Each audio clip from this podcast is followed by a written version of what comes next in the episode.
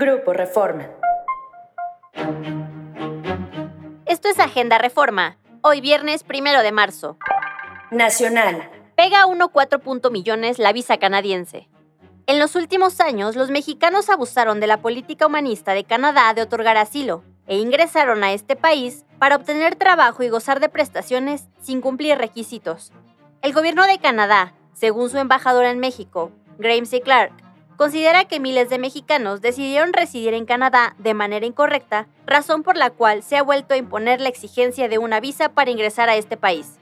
La nueva decisión afectará a 1.4 millones de mexicanos que ya habían realizado su solicitud o aviso de viaje. Anoche, a las 22.30 horas, todas las solicitudes de autorización electrónicas, ETA, que habían sido tramitadas, fueron canceladas, informaron funcionarios de la Embajada de Canadá en México. Empieza cuenta regresiva. En los primeros minutos de hoy, arrancó la campaña por la presidencia y la renovación del Congreso, así como las contiendas por los gobiernos de la Ciudad de México, Jalisco y Yucatán.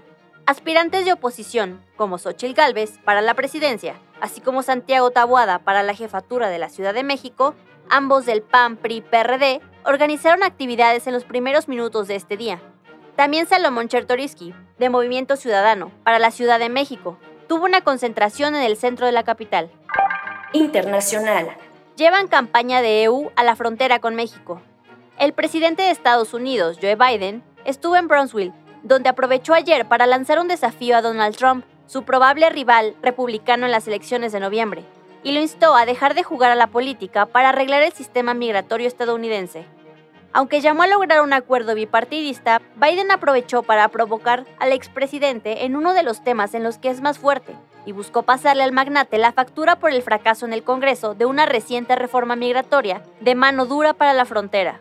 En Eagle Pass, ciudad de Texas, que también ha padecido oleadas de indocumentados, el expresidente de Estados Unidos, Donald Trump, pronunció un discurso contra la migración y contra el actual mandatario demócrata, Joe Biden. Acompañado por el gobernador de Texas y uno de los más duros críticos de Biden, el republicano Greg Abbott, Trump pintó un panorama caótico en la frontera a la que aseguró llegan oleadas de terroristas, criminales y personas que traen enfermedades. Esto fue Agenda Reforma, Encuentra toda la información en la descripción y en reforma.com. Síguenos en las diferentes plataformas de Grupo Reforma.